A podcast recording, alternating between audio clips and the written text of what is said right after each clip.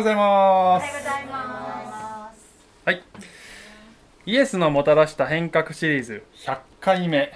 ということでね、まあ、ちょうど100回目が大宣教命令になるというのは、なんか、感慨深い気がしますけど、あの、一応言っとくと、言っとくと今日で終わりではなくて、あの、えー次回イエスの焦点までカバーしようかなと思っておりますので、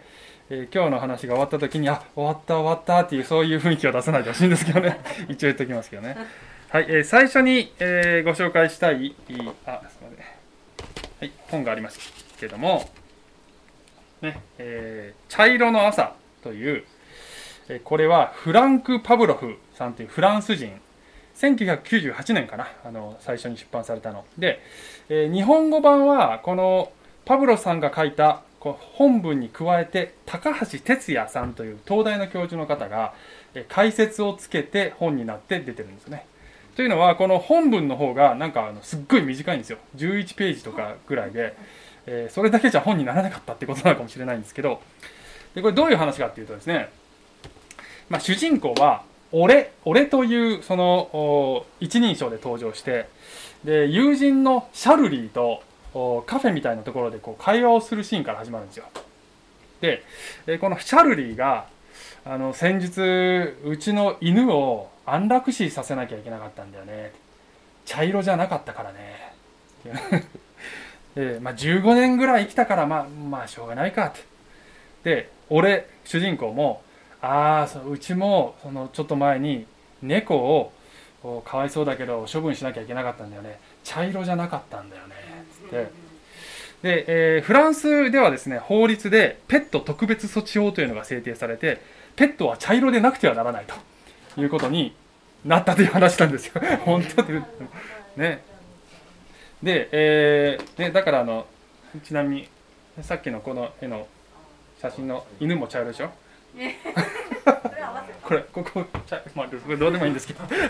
で、えーっと、で、えーまあ、政府が科学的に言って茶色が一番優れている種類なんだよって。まあ、政府とか専門家がそう言うならもう仕方がないよねと。要するに茶色のペットを飼えばいいんだなっていうふうにそういうふうに会話するわけ。で、その後でこう二人とも茶色の犬と茶色の猫を飼って、あ、お前も飼ったの？っつってこう喜ぶっていうシーンがあるんですね。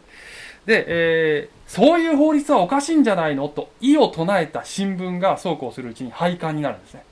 で、えーあの新聞廃刊になっちゃったの？まあ、しょうがないね。代わりに茶色新報っていうあの別の新聞を買う買うか、つって。で、えーさらに図書館からは茶色でない犬や猫が登場するような小説とか本は検閲されてどんどんなくなっていくんですね。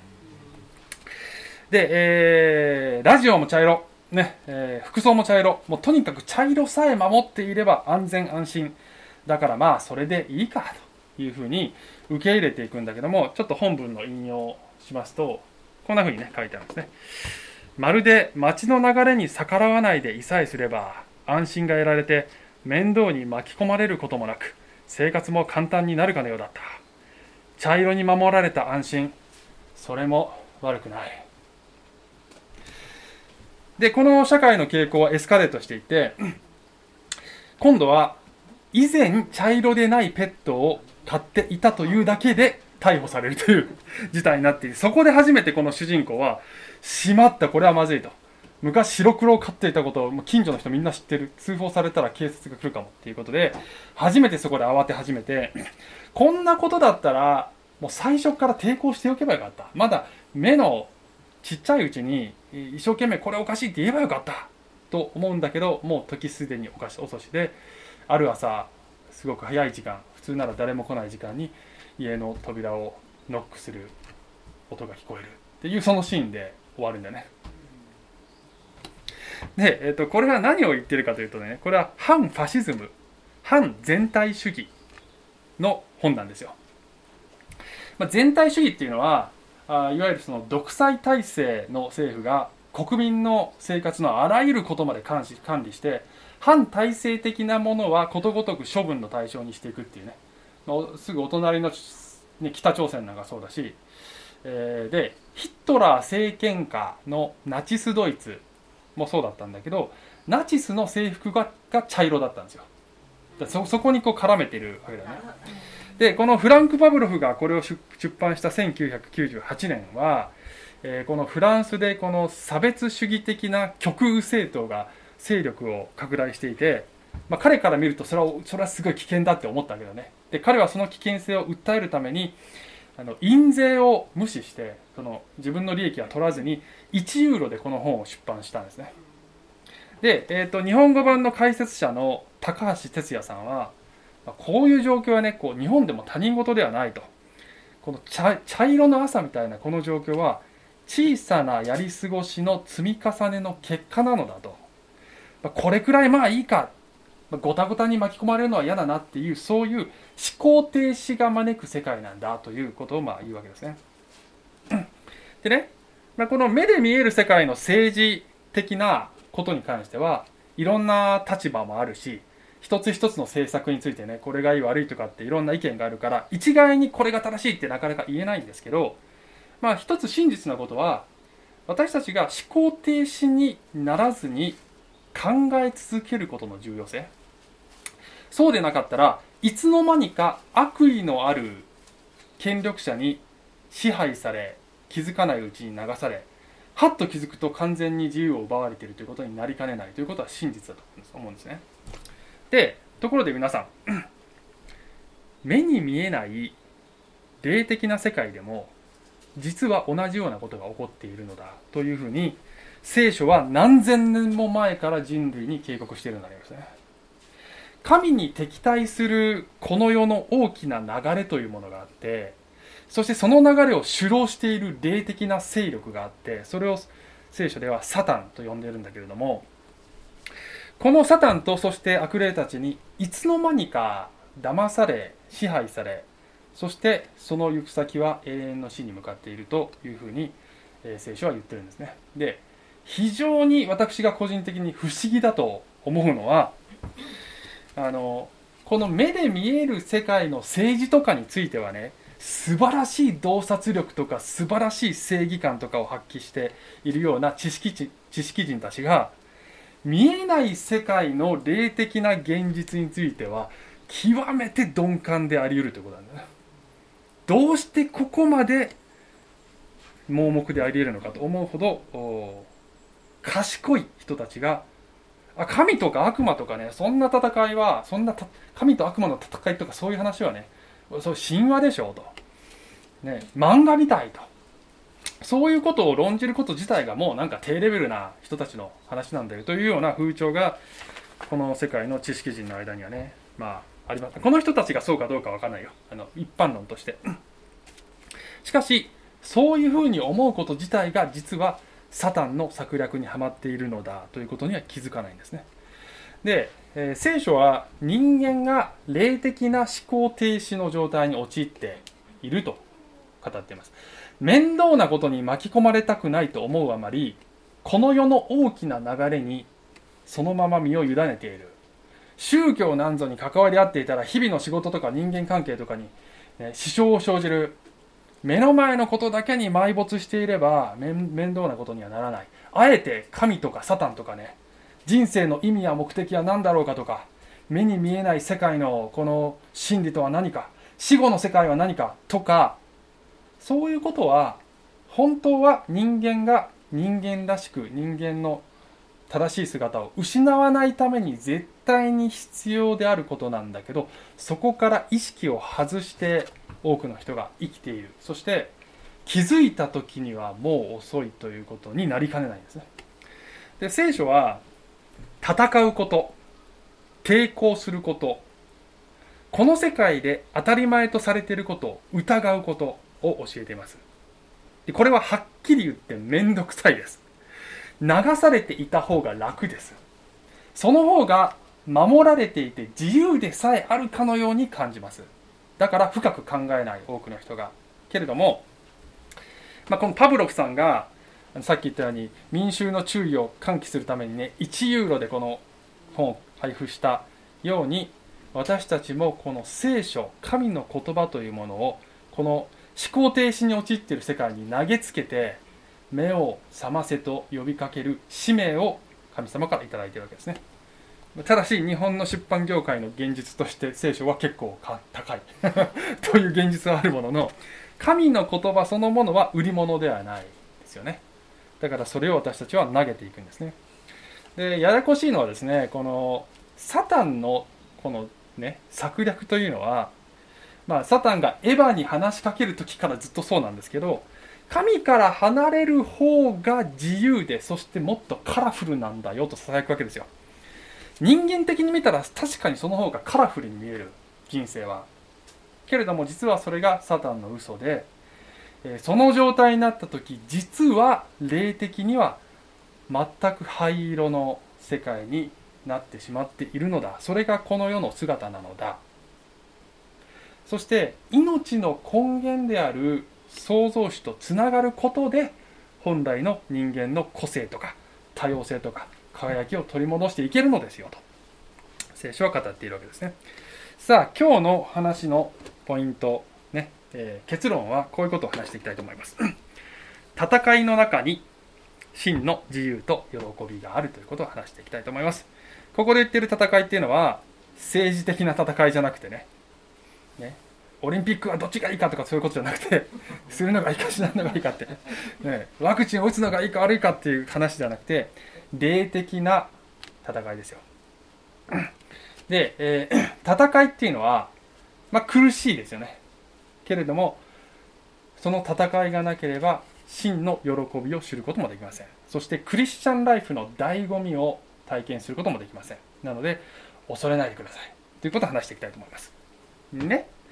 はい。ということで、今日はマタイの福音書の一番最後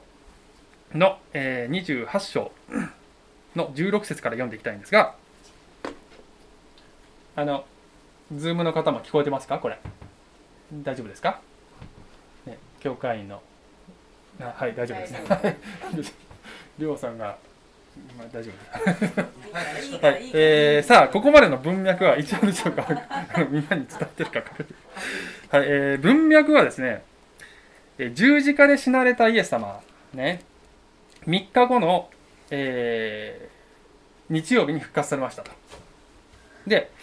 えー、エルサレムで何度か弟子たちに現れますよね。で、その後で、えー、今度は故郷であるガリラヤでもう一回会おうよ会おうよということになりまして、そこでまずは7人の弟子たちと出会って、えー、そこで和解の食事をするで。特に挫折感の大きかったペテロにイエス様は私を愛しますかと3度聞かれて彼をこう立ち直らせていくというシーンがありましたね。で、えー、しかしそのペテロはこう相変わらずライバルのヨハネのことがなんか気になっちゃってあの人どうなのって聞いちゃう。でそのペテロにイエス様はお前に関係ねえと。気にすんな人のことはと。でもあなたは私に従いなさい。自分に与えられた飯にただ忠実になりなさいと諭された。でここに私たちがこの他人との比較から自由になる鍵がありますよねという話をしたのが前回の話でした。ね。はい。で、これは、その話はヨハネの福音書の最後の部分に書かれてあるんですが、時系列で言えば、その後に続くのが、えー、おそらくは今日の場面、マタイの28章の16節につながるのだと考えられています。はい、なので、16節からね、読んでいきます。はい。さあさて11人の弟子たちはガリラヤに行きイエスが指示された山に登った。そしてイエスに会って礼拝した。ただし疑う者たちもいた。というねことですね、うん、でね、えー、先ほどのヨハネの箇所ではあの7人の弟子だったんだけれどもこの場面では残りの4人が加わっていました。で、えこの11人の弟子たちはもうこの以前に何度もイエス様にエルサレムの時点で会っていて完全にこの復活を納得しているはずなのになんでこの疑う者がいるって書いてあるのかって思うじゃない。なので、えー、この11で11弟子以外のこの信者たちもここにもう情報を聞きつけてぞろぞろ集まっていたのではないかというふうにえー、結構ねこう考えられてるわけですね。で、えっと、そのヒントが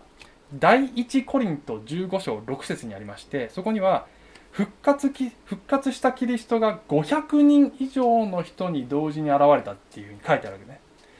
でそれその500人に現れたのが厳密にどの時点なのかは正確には分からないんですけれども、えーもしかしたらこの大宣教命令のこの場面にこの500人がいたのではないかと考える、えー学者が多い。まあ断定はできない。絶対とは言い切れない。けれどもその可能性はあります。ということですね。で,、えーで仮にここに500人ぐらいいたとしたらね、まあ、その全員がイエス様のすぐ近くに来れるわけではなくてこうちょっと遠目に見てる人とかねあ本当にあれイエス様なの？っていう感じ。一人一人さ列になってあのイエス様の手の釘の後に指入れてったわけじゃないんだよね。はい次の方お願いしますってやったわけじゃないんだよね。でそういうそういうじゃないからえ本当って思ってるわけだねきっとね。だけど多分そういう彼らでもこの後まだイエス様との交流の中で、えー完全に納得したと思われます。そしてこの復活の証人になっていったと思うんですね。ずっと疑ったままだったとは書いてないわけですよ。なので、まあ、そういう場面ではないかなと。でその彼らにイエス様はこのとてつもない命令を与えるわけですよ。それが俗に言うこの大宣教命令というものでこの次がそれなんですね。はい。18節から。イエスは近づいてきて彼らにこう言われた。私には天においても地においても全ての権威が与えられています。ですからあなた方は行ってあらゆる国の人々を弟子としなさい。父子精霊の名において彼らにバプテスマを授け私があなた方に命じておいた全てのことを守るように教えなさい。見よ私は世の終わりまでいつもあなた方と共にいます。とおっしゃったんですがまあですねこういうイエス様のこのねこういうセリフがなきゃもうちょっとクリスチャンライフって楽なのになってね。思いますよね。この場面は普通の感覚で捉えるとねこれものすごいプレッシャーですよね。ここにいるのはまあ多くても500人。で500人って結構多いよなって思うかもしれないんですけど対全世界で考えるとこれはもうあのクリスチャン人口1%どころの話じゃないわけだね。日本ではねいいつまでもいつまでたっても1%って言われてますけど1%でも大変だけどね。それどころじゃないですよこの。で彼らが見ているこの世界っていうのはもしかしたらそのユダヤ人の世界って思ってるかもしれないし広く見てもローマ世界が精一杯。でも実は彼らが知らないのはさらにその先に広大な辺境の地が広がっていてその中に日本もあるわけですけど世界がどれぐらい広いかって全然分かってないけどいずれにしてもこれちょっと大変なことになったっていう感じの命令じゃないですかこれね。これはえらい無茶ぶりだというふうに見えるかもしれませんがそうではないんですということは後で言っていきますけど、ね、でいずれにしてもね今日の我々もこのイエス様の命令を真正面から捉えて自分の人生に組み込もうとするとこれはもう楽じゃないですはっきり言って、えしかしながら冒頭で言ったように戦いがなければ真の喜びもないんですよね。でねこの戦いに私たちは、まあ、勝利していきたいわけですけどそのためにはこの戦いの本質をよく理解していなければいけません。どういう種類の戦いがあってどういう難しさがあってでもそこからどんな価値が生み出されるのかということを理解理解しなければ的外れな戦い方になってしまうかもしれません。なので、えーここからもうあのちょっと今日早めに後半に入っていきますけど後半がちょっと熱いんでね。あの肉厚なんでね。あの私が大宣教命令でここが難しいんだよ。でもここに醍醐味があるんだよと思うことを3つ紹介します、ね、私がだよ。私がそう思うことね。はい。よろしいでしょうか。では、えーここからね。ここが難しいんだよでもここに醍醐味があるんだよということちょっと上に上半分にこの大宣教命令を出しながらちょっといきたいと思いますが一つ目行くという戦いが難しいのねイエス様はあなた方は行ってって言ったわけだよ行って弟子を作れって言ったんだけどまあ要するにね GO! GO! って言ったわけあなた方は待っていなさい。そうすれば弟子志願者が大量に現れますよって言ってくれてたんだったらすっごい楽だったわけですよね。行けと。でねあのーこの行けって言った行くその先にいる人たちはままずこのユダヤ人はね、まあ、さ先ほつい数日前にこの自分たちのボスのイエス様を殺したような人たちがそこにいるわけだよね。そういうリーダーたちとリーダーになびく民衆がいるわけ。でもまだユダヤ人ってさそのベースが一緒だから旧約聖書。議論の余地がまだあるわけそれなりに。その先の違法人に至ってはもうこれはもうその世界観の違いっていうのはもう創造主っていう概念すらないかもしれないっていう人たちなんだよね。でしかもイエス様父と子と精霊の名においてって言ってるこのねちなみに重要なところはこの父と子と精霊の名っていうこの名前というのは言語ではこれはえー単数形なんだよね。英語だとネイム。ネイムズじゃなくてネイムになってるでしょ。だから父子精霊三者いるのになんで名前が単数形なんですか？ここに三位一体の神の姿が表されてるんだけどこの三位一体とかっていう概念を一体このどうやって説明するのっていう話で我々も苦労するでしょ結構ね。でもねこのこの当時のこのローマ世界ってね神っていうのは創造主で三位一体なんだ。よ何それっていう。それ想像もしたことない人たちにそれを説明しに飛び飛び込んでいかなきゃいけないっていうことなんだね。で私これが私たちにとってねどういう意味個人個人がそれを行動でどうよどういうふうに表現するかはまあそれぞれいろんなやり方があると思うあのそれぞれが考えればいいと思ういろんなこう表し方があると思うのであのこうじゃなきゃいけないって言わない方がいいと思うんですけどいずれにしても姿勢として、ね、この心の意識として街じゃなくて行く姿勢っていうのがやっぱり必要なんですよね。で、えーこれがまあこのこのこの世の人たちの摩擦の原因になるわけさ。ね、待ってるだけなら摩擦にはならないでしょ。ねしかもねこのあなたが言って伝える先の人たちはもしかしたらこの神様のことなんか聞かなくてもさもう結構善良で結構まあまあ人生がうまくいってる人たちかもしれないんだよね。まあまあ社会もそこそこうまく回ってるようなそういうところの人たちかもしれないわけ。それじゃダメなんですかと。これまあまあうまくいってんですけどダメなんですかと。ねねあの相手がさ明らかに悪人みたいな人たちだったら あ悔い改めなさいってこう上から目線で言えるけど言いやすいけど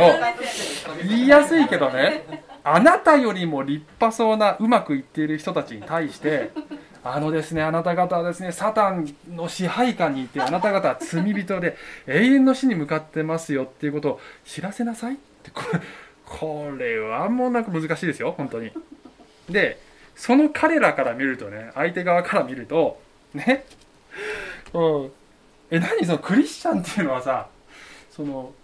全宇宙の創造主があなた方を先に選んででかわいそうな私たちにその神様を教えてくださってるのですねっていう。それ自体がもうねなんかなんか随分自分たちだけが真理を持ってるってなんかそれって傲慢な態度じゃないってよく言われるわけですよ。ね、そういうふうに見見られることもあるわけ。世界観そのものがもう全然違うわけですよね。で、えっと、私の好きなこの「使徒の働き17章」というところでですね、えーパウロがアテネという町に宣教に行くシーンがありますね。で、えーアテネはまあ本当にその町に入ると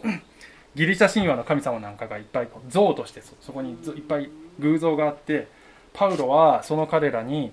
あの創造主である神をこんなねこの像にしちゃいけないんだっていうふうに叫びながら、まあ、こういうふうにね言いますね。ちょっと抜粋ですけど30から17章30から32 神はそのような無知の時代を見過ごしておられましたが今はどこででも全ての人に悔い改めを命じておられます。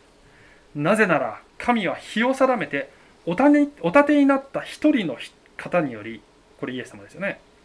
義をもってこの世界を裁こうとしておられるからです。神はこの方を死者の中からよみがえらせて、うんその確証を全ての人にお与えになったのです。死者の復活のことを聞くとある人たちは嘲笑ったが他の人たちはそのことについてはもう一度聞くことにしようと言った。この2017年版はもう一度聞くことにしようってなんかポジティブな感じの役になってますけどこれあの下の方の注釈を見るとね別訳ではいずれまた聞くことにしよう。だつまりあの手のいい断りなんだよこれはね。と思います。どっちかってそっちだと思いますね、はい、またまた今度でいいですか？っていう感じで 言うわけだよね、うん、いいや今はっていう感じなんですよね。多分ね。あの嘲笑とか反発とか無関心とかにこのパウロはさらされてるわけだよねでもそこに飛び込んでいってるわけです。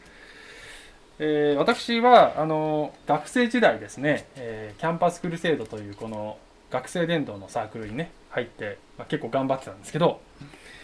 えー、まあ、この学生伝道ってねいろんなやり方でね伝道するんですが時にはもうみんな今日はキャンパスに散らばっていてもう座ってる人に話しかけてねこの4つの法則っていう小冊子を使うんですけどあの話しかけてねもう「こんにちは」ってそれランダム伝道っていうんですけどね。はい まあね、そういうその伝道の方法はもちろん手法としては賛否両論あってさちょっとそういうやり方は有効じゃないっていう人もいるんですけど、まあ、学生伝道ってまあそんなもんっていうか、ね、学生だからそういうことが割とできちゃうっていうところあるんですね。で、えーまあ、当然なんかそういうことをするとねこう怪しいやつって思われるんだけどそれが分かってていくわけだよね結構ね。である時、えー、じゃあ今日もねこうアウトリーチアウトリーチって言ったら電動に行こうねってやってで今日はいろんなサークルの部室を回ろうかっていう時があったんだねでえっ、と大体ペアで行ったりするんだけどその時僕一人で行ってでそのあの一つの建物の地下1階のさ部室がいろいろ固まってるようなあるじゃん大学って。でそこ行ってさもうなんか穴蔵みたいな。で 一つの部室コンコンってやって「すいませんちょっとクリスチャンなんですけど聖書の話聞けませんか?」ってやったわけ。であのそしたらね、まあ、中に3畳ぐらいの本当になんか洞窟みたいな 部室でさそこに3人ぐらい学生がいたわけよね。で「はあ」みたいな。いかにも怪しい宗教のなんか新興宗教の人来たみたいな感じの態度だったんだけど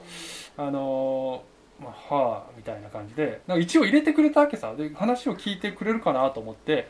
じゃああのちょっとこういう小冊子あるんですっってね、まあ、やったわけね、うん、じゃあ3人のうちさ2人はさあの僕は3人に向かって明らかに話しかけてるのに、うん、そのうちの2人は僕の前で漫画とか読んでるねこの距離感でさすがにそれは失礼じゃないって思ったんだ。腹立ったんだけど一応ね隣にいたその1人だけ一応かろうじてなんか話聞いてる感じがあったから、まあ、話したんだよね。でもあの何を言っても無反応っていうかねこれどう思いますかって言ってもはあみたいな。あのななんか全くこうなんか響かないわけ打っても。でもまあ最後まで一応こう読み終えてあの丁寧にこうあ「ありがとうございました」って言ってこう、まあ、そこを去ったんだけどもこうその聞いてたかもしれない人もねもうあやっと言ってくれたぐらいの早く行ってくんないかなって感じでやり過ごした感じがもうすごいあってもう悔しくて悔しくて悔しくてねもう惨めにもなったし今思い出しても悔し涙が出るぐらいの、ね、でも正直にだから父よ彼らを許したまえとかじゃないんだよ。ね 神様悔しいっていう自分は真理を語っているんだという自負があるからね。この僕が知っているこの福音の素晴らしさのこと1割でも彼らが知っていたらきっと涙を流して悔い改めると思うんだけどあの耳も傾けないというその、ね、この無関心無反応これがでさあの黙示録にあの教会への手紙で「あなた方は熱くもなく冷たくもない」って書いてある。だからさあのコンコンってやって聞きたくなきゃさいいですって言ってくれりゃいいわけさ。聞く耳のある人のとこ行くじゃない。だからさ一応なんか招いてくれたんだけど聞いても聞聞いてんのか聞いてないのかという無反応っていうのは一番辛いっていうかね。議論に乗ってくれ反論してくれてもいいわけさ、ね、だ冷たいか熱いかでむしろあってほしいっていう、まあ、これ教会に宛てた手紙ですけど神様のこういう気持ちなんかすごくわかる感じがしてね。でね何が言いたいかっていうと、えーまあ、皆さんは、ね、ここまで直球で伝道しないかもしれないけどするかもしれないしないかもしれないけど、まあ、これに近い反応とかあるいはなんかそういうこの空気相手が貧縮してるなっていう空気とかを感じることはクリスチャン人生では時にはあるかもしれません。でその時に思い出してほしいのは、えー、あなたが感じているその痛みは神がこの神を無視している全人類全体から受けて感じておられる痛みであるということを思い出さなきゃいけないですね。イエス様はこれ全部分かっててあなたに私のこの痛みを共有してくれないか。と言ってあなたを使わしているんですね。同じ痛みを共有する者同士って絆が生まれるんですね。イエス様との絆が深まるチャンスなんですね。こういう痛みはね。そう捉えることができる。そしてまあ、私のこの経験みたいねなんか本当無駄な労力使っちゃったかなって思うような時ももしかしたら神様の目から見るとそうではないかもしれない。もしかしたらあの物質であったあの一人の学生だけでもねその方心の片隅にでも僕の言葉の一つが残ってて彼が人生でな長い人生で壁にぶち当たった時になんかそういえば学生の時変なやつ来たなってね。なんか人間は罪人だとか言ってたなって。もしかしたらその時に神様に近づくほんの小さな足がかりにしてもらえるかもしれない。あなたがね、拒絶にあって痛みや難しさを感じる時にきっと神様はそれでもそれを使ってくれてると思います。ここにこの行くということの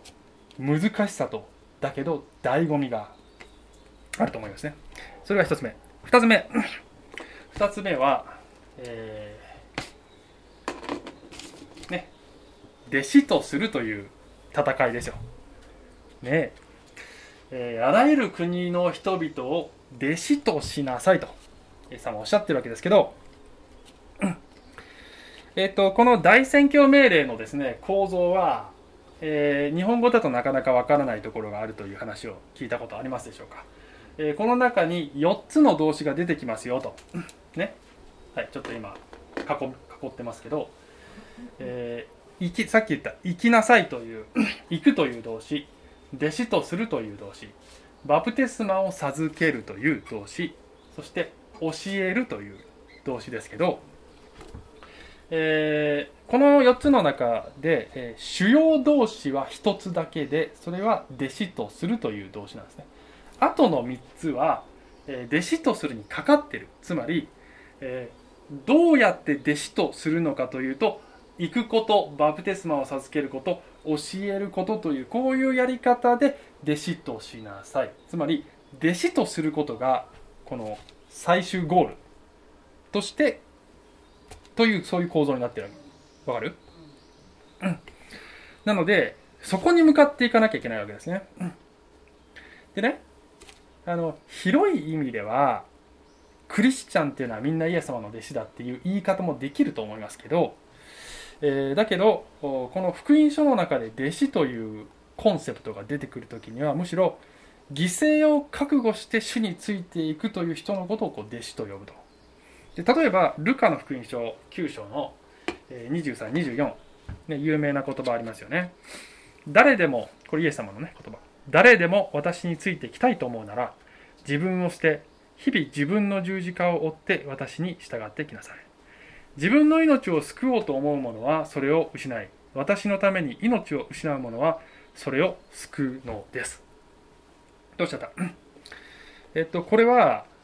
救いの条件じゃないですね、えー、救いはあのプレゼントなのであの命捨ててついてこいって言ったらそれも大変なコストが必要になるということ。それだとすると恵みの救いではなくなります。なのでこのイエス様の言葉は救われるためにこうしろっていう話じゃなくて弟子となるための条件を語っていると捉えないと、まあ、聖書の全体と矛盾することになるのでこれは弟子が、えー犠牲を覚悟でついてこいということだと思うんですね。であのしかし払った犠牲をはるかに上回る報酬があるんだよと。次の世に行った時に報酬があることは言うまでもないんだけど、えーそれだけでなく今のこの地上障害でもその醍醐味をもう体験できるんだと。人生を手放してイエス様の手に委ねるなら本物の人生を返してやるからねってイエス様が約束してくれているのでありますね。で、えーそのじゃあ弟子の特徴は何かというと、まあ、先ほど言った行くということが弟子の特徴なわけですよ。つまり、うん、この世界に流されず抵抗しそしてそこで証しをしていくという、まあ、そういうそういう生き方姿勢を持つことができる人が弟子の特徴なわけ。ですそういう人を生み出せって言ってるわけだね。つまり自分が信この福音を伝えてはい終わりではなく伝えた相手がさらにそのバトンを次に渡せるようになれるようにその人をサポートしろっていう第二手元にねそういう構図も書かれてあるんですけどあのバトンをつないでいける人を育てなさいっていうことなんですねでねあの、まあ、さっきもちらっと言いましたけど自分の信仰の証の仕方とか表現の仕方っていうのはあの人それぞれだし賜物も人それぞれなので、えーご自身でこれをどう実現、ね、自分で形にしていくかっていうのは人それぞれが考えなきゃいけないと思うんですね。あの弟子っていうのがこれこれこういうスタイルではならないっていうふうにクリス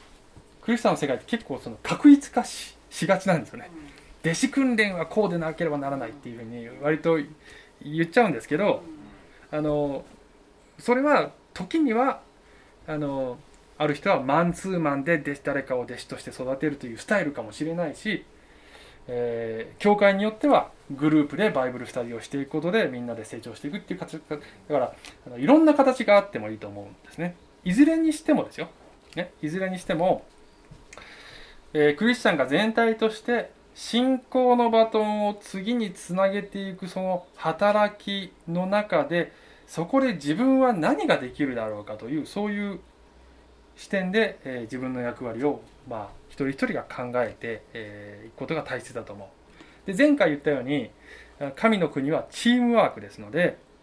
えー自分がまず弟子になることと誰かが弟子として育っていくことの助けになるという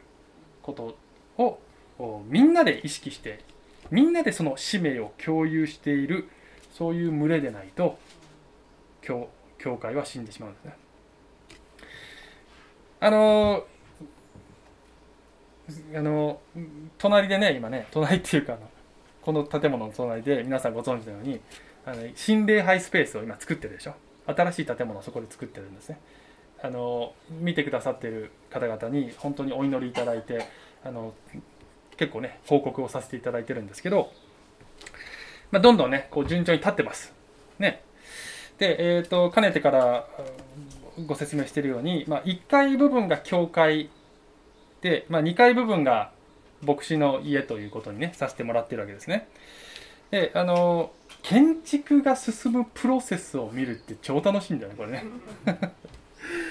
だってその間取りとかどういう建材を使うかっていうのはもう本当に一生懸命練って練って考えて考えてでそれをその設計士の方に図面に起こしてもらってでそのね図面でしかなかったものが実際の建物としてこう具現化していくプロセスっていうのは非常にこの面白いですよね。ああ土台ができたすごいって言ってこうみんなで盛り上がってあ壁ができた屋根ができたってやって、ね、トイレここがトイレここがトイレってなってさこうやって座ってみたりとかしてさで娘もね2階2階もう登れるから2階に連れてってこれが君の部屋だって。君の部屋からの眺めが一番いいんだからやったーとかってやってるわけだね。ねででも時々こう雨が降ったりとかして工事が止まるでしょ。で3日続いたりとかしてあそういう時はこのああなんか全然工事進まないつまんないなって思うでね。であの彼らが働いてくれてるとね大工さんが働いてどんどん進んでいるとすっごいこうワクワクするわけ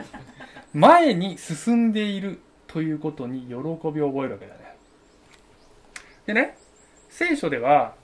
教会というのは物理的な意味での建物ではない。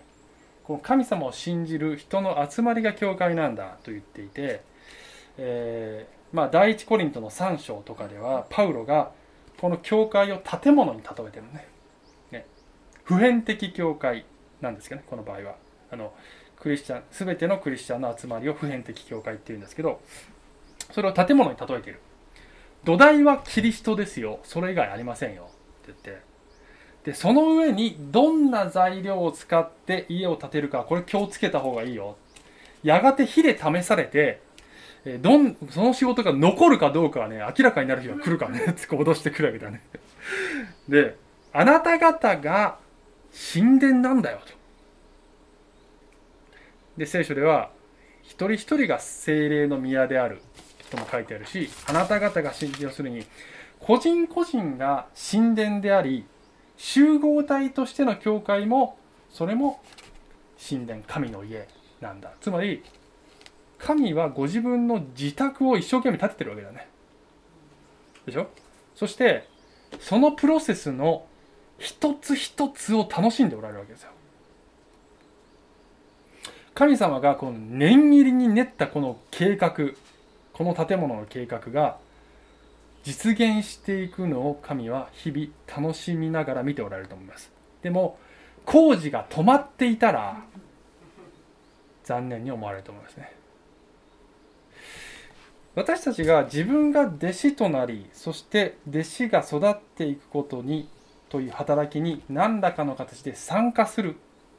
時に神様が願っておられる自宅がご自宅がね立て上がっていくその喜びを神と共有していくことができる。ここにも神との共有があると思いますね。それが2つ目。ね。はい。で3つ目ですけどあすみません。見せるのこれ。これこれがね、まあ、今もうちょっと進んでますけどね。これを見せながら話す予定だったのに えっ、とこれ途中まで立ったところでね、はい、順調に進めます。すごいよね家を建てるってね。すごい。はい。で3つ目ですけど全ての権威を信じる戦いですよ。つまりイエスが全ての権威を持っておられることを信じる戦いと言ってもいいかもしれない。というということなんですけどね、はい。えー、先に述べたようにこの大宣教命令ってこのこれから全世界を相手にするにしてはあまりにも弱くそして数も少ないこの弟子たちに対してとてつもない無茶ぶりだよねと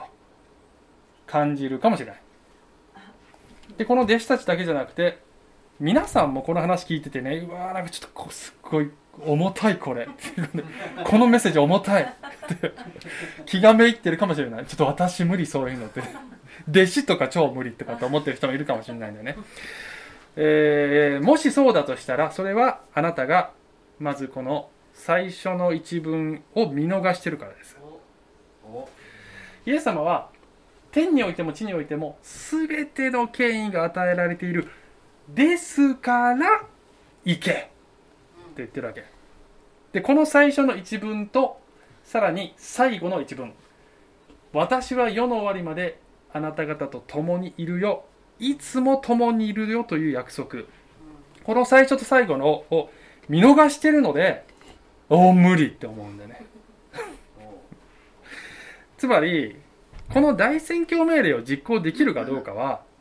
イエスが持っている全ての権威とそして絶対いつも共にいるという約束を信じられるかどうかという戦いなんです。と言っていいと思うんですね。でここが結局のところ一番難しいんですよ。なぜかというと皆さんが周りを見回した時にそう見えます？っていうことなんですよ。いやだから周りってのは隣にいる人ってことじゃなくて例えば社会に出た時とかってことなんですけど。他の教会員の話をしてるの。ね特にこの日本みたいな社会ではさ、ね、さっきも言いましたけど万年1%の壁とか言ってさもうほとんどの教会は経済的にいつもアップアップしてるような。牧師は基本貧乏みたいなさ、ね、人はなかなか救われないし、ね、教会員は成長しないしみ皆さんこうじゃないですよ。一般一般論としてね。私のことって思って今ちょっと私って思った人って、ね、違うからね。一般論として。私のね私の友人とか家族とかクリスチャンじゃない方とかね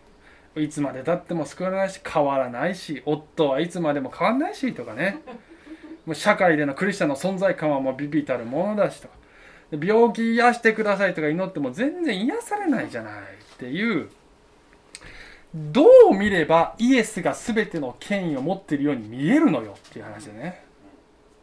でもちろん私たちがイエス様に従っていく時にびっくりするような宮沢を体験することもよくあります。さっきも言ったようにこの建物もね。この建物もこもうこうもう神様の働きとしか思えないような感じでもうどんどん扉が開かれていってねでねでもあの実際のところを言うと建物を建てようとしたのは今回初めてじゃないわけですよ。教会始まってから何度もトライしてそして扉が開かれなかったというそういう経緯がある。で今が神の時だったということなんだけどそこに至るまでは、ね、本当に主は権威を持っておられるのであろうかと。主はこの働きを祝福してくださっているのだろうかと疑いたくなるようなことが今までもあったしそしてこれからもいくらでもあるでしょうきっと。先ほどアーティストチェーンのねアーティストの方が本当に素晴らしい証しをしてくれてもうねあのご自身のねこの必要もびっくりするような形で満たされたしまあ、アフリカですごいリバイバルが起こってますよと、ね、あのいろんな病気が癒されたり不思議な形でイエス様に出会ったりとかっていうねことが起こってますってね。そういう証は本当に励まされて本当に神様がこの世界を支配していらっしゃるんだなって。だからこういう証も本当に必要だなって思うんですけど、ね、神様生きて働いていらっしゃるなって。でも皆さんのうちのひのひねくれた方はねきっとじゃあなんで日本でもっとやってくんないの？ってね。神様何？アフリカでは権威があるけど日本では弱いの？ってほら顔に書いてあるね。日本でもっとさガンガンやってくれたらいいじゃん。私の周りの懐疑的なねもう分からず屋たちの前でびっくりするような奇跡をドーンってやってくださいよと。ね。拳沢でも。ねこんなささやかなささやかな建物じゃなくて拳沢一でっかい高層ビルぐらい建ててくださいよと、ね、そしたらもうどんどん人が集まってくるでしょ。うって。ねそれが全ての権威を持ってるっていうことなんじゃないの？って。でね神様がそれが必要だなと思えばいつでもそういうことだってできるんだという大前提で私たちは大胆にイエス様に祈り求めそして大胆に前に進む必要があります。けれども、ね、いつでもそんなことだって起こり得るんだっていう前提で私たちは進んでいく。そして祈り求めていく。だけどそれが起こらない時に、ね、それが全く起こらない時にそれでも1ミリもイエス様の権威を疑わずにその状況をなお受け止められるかということなんですよ。えー、呼ぶ記の話ね私よくよくかなか時々しますけどあの呼ぶ記は呼ぶが正しい人呼ぶがあの大変な試練に遭う話でしょ。であの以前もこういう話しましたけどねあのその冒頭の1章2章のところで、まあ、天井で神とサタンのやり取りがありますよね。でえっ、とまあ、その神とサタンのやり取りのその構図をベースにして聖書の全体を理解せねばならないと私はちょっと思っておりまして、まあ、どういうやり取りかっていうと皆さんご存知だと思いますけど、まあ、神様が私のしもべのあの正しいしもべをお前見たかと。サタンに誇らしげに言うわけだよね、まあ、あいつ見たかとすげえだろうと。でサタンはいやそれは神様あなたがあいつを甘やかすからでしょ。ね、試練を与えたらすぐもうなんか崩れますよって言ってそこのねサタンの言葉、ね、サタンこういうふうに言いますよね。しかし手を伸ばして彼の全ての財産を打ってみてください。彼はきっと面と向かってあなたを呪うに違いありません。で最近ねあの聞くドラマ聖書って聞いたりとかそれ聞きながら寝たりしてるからちょっと影響受けちゃった。すいません。あので神様はそれに対していやそこまで言うなら試練を与えてみたらいいよと、ね、言うわけだよね。であの以前も語りましたけどこれはヨブの信仰をめぐって神とサタンが、まあ、まるで賭けのようなものを展開していますよねと。でもこの賭けっていうのはなんか遊び事じゃなくて神がご自身の威信をかけた戦いをこの人間というものに託しているというここに霊的戦いというもののねこの本質が垣間見えるように神様がしてくださってすごい秘密をここで私たちに教えてくださってると私は思うんですよね。霊的戦いっていうのはなんかそこにラジオで天使と悪魔が武力と衝突してるとかってことじゃないんだよね。人間の信仰をめぐる戦い私たちが目で見ているこの過酷な現実ではなくて神の言葉が何と言っているのかということに基づいて日々の選択をできるかどうかという戦いなんですイエスが私が全ての権威を持っているとおっしゃるのであれば目の前の出来事がそう見えなくても今もイエスはこの状況を支配しておられると私たちが信じられるかという戦いです、えー、もう一つね紹介したいあの出エジプトの私の大好きな言葉をモーセが言ってくれてるんですけどねえーと神様がイスラエルの民をねエジプトから導き出すためにモーセとアロンを使わしてエジプトの王様のファラオ、ね、パロってなってる役もあるねファラオ。ファラオのとこに行ってあの私イスラエルの民を行かせよって、えー、言わせるじゃない。で王様のファラオはさあふざけんなと。甘えんなよっつって逆にその奴隷たちのイスラエル人の労役を増やすんだよね。さらに重くしてそしたら、ね、状況がより悪くなっちゃうわけ。でイスラエル人の長老たちがさモーセとアロンに文句言ってさもうあんたらのせいでこうなっちゃったのよって。ね。もうもうやめてくんないと。救世主気取りでなんかしゃしゃりでんのやめてくんないって。いう感じに言うでしょ、ね、もう本当本当勘弁してっていう感じであの言うわけ。でそれを聞いてそれを聞いてモーセがさあのなぜ主よ。そそこもちょっとね。神様に叫ぶ。主よなぜあなたはこの民をひどい目に遭わせられるのですか？一体なぜあなたは私を使わされたのですか？私がファラオのところに行ってあなたの皆によって語って以来彼はこの民を虐げています。それなのにあなたはあなたの民を一向に救い出そうとはなさいません。一向に救い出そうとはなさいません。もう教会の働きやってるともうこう言いたくなること多々あるんだね。神様何のために私これや出してるのって。何もしてくれてないじゃないって。いう私たちの答えに対して神様はモーセに私がしようとしていることは今に。分かる。とお答えになるわけですね。あなたがクリスチャンとして歩む時に、まあ、こういう気持ちになることはあるかもしれない。けれども今に主がしようとしておられることは分かる。この瞬間も主は計画を前に進めていると一瞬たりとも疑わないでください。一瞬たりとも神の働きは止まっていない。それは時にこの世の人たちから見ればねなんか単なる負け犬の遠吠えみたいにね聞こえるかもしれない。非現実的な幻想を抱いている。なんかこう負けてるけど俺たち勝ってる勝ってるって言ってるだけのおめでたい人たちに見えるかもしれないもしかしたら。それでも相変わらずイエスは勝利を取られた。イエスが全てを権全ての権威を持っておられる。相変わらずもうバカの一つ覚えのように全てのことは益となるのだ。神の栄光となるのだと。私たちが言い続けられるかどうかという戦いなんです、これは。そこに戦いがあるんです。その信仰を私たちが働かせるときに私たちの想定とは全く違う方法で水面下で神様は虎視眈々と今も計画を進めておられてやがて私たちは神の栄光を見るのですあなたはその偉大な神様の計画の一部になることができます。はいお願いします。愛する天のお父さんありがとうございます、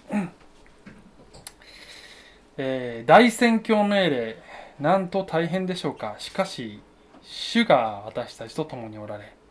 今も権威を持ってこの私たちの周囲の全てを治めておられます。私たちがそれを信じて今日も前に進むことができますように。イエス様の名前によってお祈りします。アーメン、はい、